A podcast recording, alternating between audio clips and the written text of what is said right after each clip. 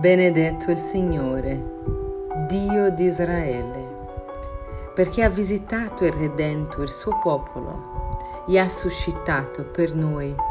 una salvezza potente nella casa di Davide, suo servo, come aveva promesso per bocca dei suoi santi profeti d'un tempo, salvezza dai nostri nemici e dalle mani di quanti ci odiano. Così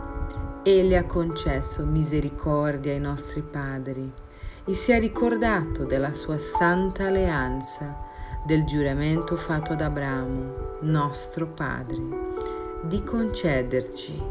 liberati dalle mani dei nemici, di servirlo senza timore, in santità e giustizia al suo cospetto per tutti i nostri giorni. E tu, Bambino, sarai chiamato profeta dell'Altissimo, perché andrai innanzi al Signore a preparargli le strade,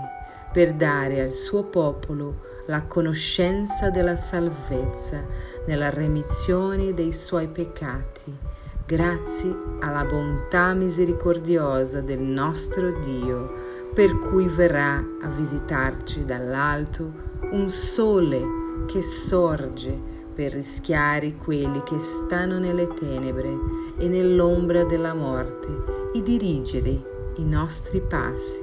sulla via della pace. Preghiera di Zaccaria a San Giovanni Battista